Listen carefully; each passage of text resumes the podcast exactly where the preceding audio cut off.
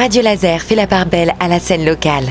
Mes bras en sont tombés à force d'avoir trop travaillé. Ma gorge en est serrée à dire au revoir, merci s'il te plaît.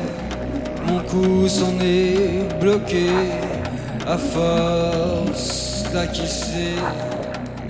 Mon dos s'en est grippé ça, ton, équipe, l'équipe de ton émission euh, est là sur ton projet. C'est ça, puis. Euh, quelque chose de sympa, de plaisant. Oui, ça les a fait marrer en plus de pouvoir se réécouter et de participer à un EP, surtout qu'ils mettent souvent. Euh, bah, Cette semaine, notre invité musical, c'est toujours bah, Earl Nest, le musicien électronique. Vous propose l'univers de son du projet, du coup, je trouve ça assez drôle. C'est ça. Il était question de beaucoup de sujets, de l'avenir de Rennes notamment. Mais Earl, je crois que le, point de départ de tout ça, il faut le mentionner parce que c'est un petit peu plus terre à terre, c'est la poissonnerie. Exactement, s'il y a vraiment un côté euh, marin et vraiment aussi un, vraiment un écho bah, à l'océan, à la mer, c'est que voilà, je suis, je suis encore passionné intérimaire. vous pouvez me voir autour de Rennes dans certaines poissonneries. ah bah, très bien, ouvrez l'œil, vous verrez peut-être Earl Nest. Non, ouais, puis c'est un projet que, j'ai commencé durant le Covid parce que j'étais euh, poissonnier et, euh, et, vraiment il y avait que ça à faire en fait. On travaillait à s'en casser les bras il y avait une forte demande et euh, de toute façon on pouvait rien faire du coup forcément travailler euh, vraiment très, très durement. Et euh, du coup je j'arrivais pas à avoir de porte de sortie sur le coup. Si ce n'est que j'avais aussi la radio à côté, dans la radio Syllab, dans une émission Electrolab, à l'animation, mais c'est vrai que j'avais du mal à avoir une porte de sortie, du coup je m'en suis un petit peu créé une avec ce EP, c'est bizarre, mais c'était une période bizarre, du coup j'ai fait un, EP assez concept, je sais pas. Je... c'est pas rare que les musiciens qui passent par ce studio avouent que leur musique a eu à un moment ou à un autre un effet un peu thérapeutique sur leur vie. J'ai l'impression que c'est ce que tu me dis. Ouais, le fait de nommer les choses, certains, certaines choses négatives que je vois, bah, peut-être que j'ai plus de prise dessus, un petit peu comme le mythe de Sisyphe, euh, où on se rend compte de l'absurde et voilà. Puis on sent, alors il y, y a, ce mythe de Sisyphe qui, qui, est cité quasiment directement dans, dans l'album. Puis je sais pas, j'ai pensé à, d'autres euh, mondes littéraires. Alors par exemple, je sais pas, euh, du Alain Damasio, ce genre de choses. Exactement, ouais. Ah, j'avais vu juste alors. Ah bah je les ai tous lus, hein, euh, les nouvelles, le dernier aussi. oui, c'est vrai qu'il y a la Horde du Contrevent qui m'avait, qui m'a beaucoup inspiré. La Zone du Dehors, même si avec le recul maintenant, je trouve qu'il y a certaines limites. Mais ouais, beaucoup inspiré. Bah justement, j'ai découvert Alain Damasio avec Rhône, l'artiste musicien. Mais euh, il y a aussi Feu Chatterton quand même euh, qui m'a beaucoup inspiré pour euh, les textes. Est-ce que tu es allé piocher chez Feu Chatterton? Feu Chatterton, peut-être la façon qu'il a de le chanteur hein, de, de, chanter, de parler parfois. Il y a un mélange assez savamment fait, je trouve. puis aussi, il écrit très très bien, même si moi, j'arrive vraiment à sa cheville au niveau de l'écriture, mais il écrit vraiment très bien. C'est ouais, de la poésie quand il chante. en tout cas, on sent que tu as à cœur avec les références que tu cites et puis euh, la manière dont, tes paroles sonnent. En tout cas, qu'il y a un vrai soin qui est apporté aux paroles. C'est quelque chose qui est peut-être euh, très important pour toi. Oui, parce que ouais, j'ai commencé à, à, chanter en anglais. Ça, c'était pendant le confinement aussi. Et euh, je me suis rendu compte vite fait de la limite, euh, passer par un traducteur pour écrire ses paroles, c'est euh, c'est assez, c'est pas terrible. Donc je suis reparti sur le français et je voulais faire quelque chose de personnel et vraiment pouvoir faire des jeux avec les mots, etc. De vraiment mettre ma patte.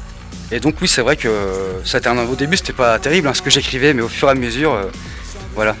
Donc en s'entraînant, on peut progresser. C'est ça, il y a toujours une marge quand, voilà, quand on s'entraîne, etc. Mais, à peine le temps de s'aimer à peine le temps de regarder la marée monter. Alors au grand jamais, au grand jamais, au grand jamais, ne soyez jamais rentable.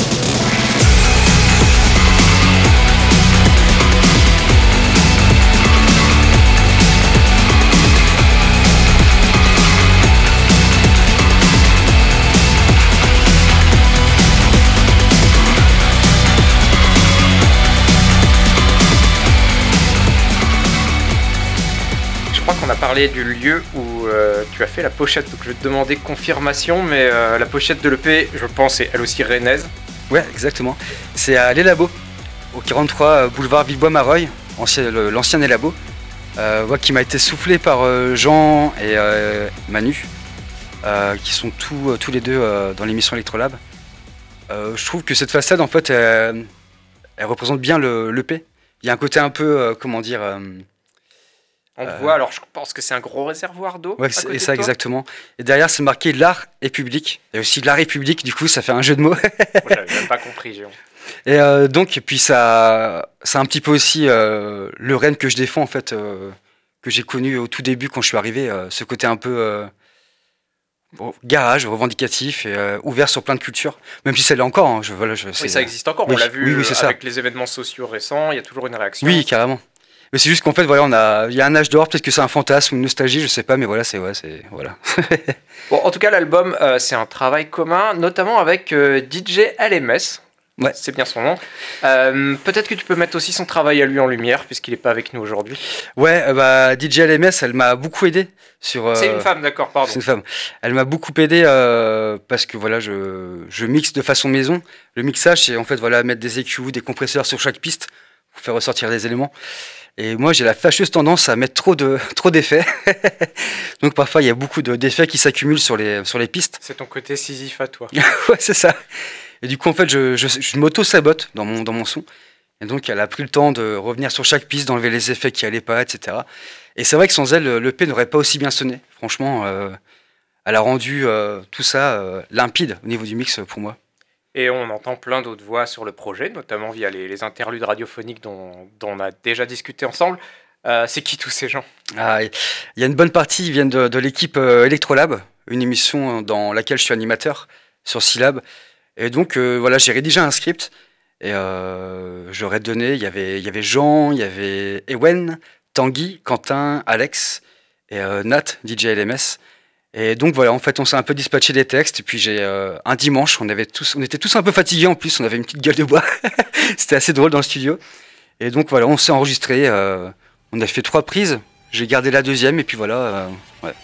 Et puisqu'on a envie de profiter du talent pour les paroles de Earl Nest, on va écouter le titre éponyme de cette EP. Demain, on ira voir ce que Earl Nest fabriquait sur le sommet d'un bâtiment rennais avec une base dans les mains et plein d'appareils devant lui.